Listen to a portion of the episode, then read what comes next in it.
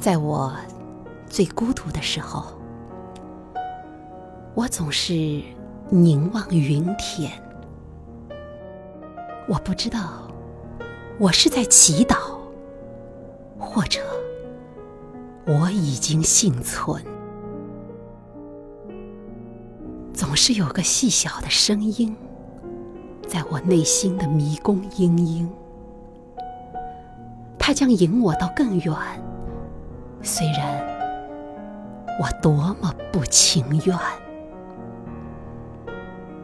到黄昏，街坊和向日葵都显得无比宁静。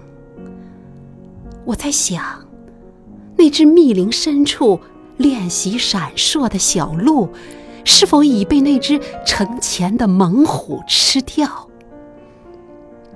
当春叶繁衍，唉，莫名发疼的细小声音，我祈祷着同样的牺牲。我想，我的好运气终有一天会来临，我将被我终身想象着的了若星辰的。那么几个佼佼者阅读，并且喜爱，深深的喜。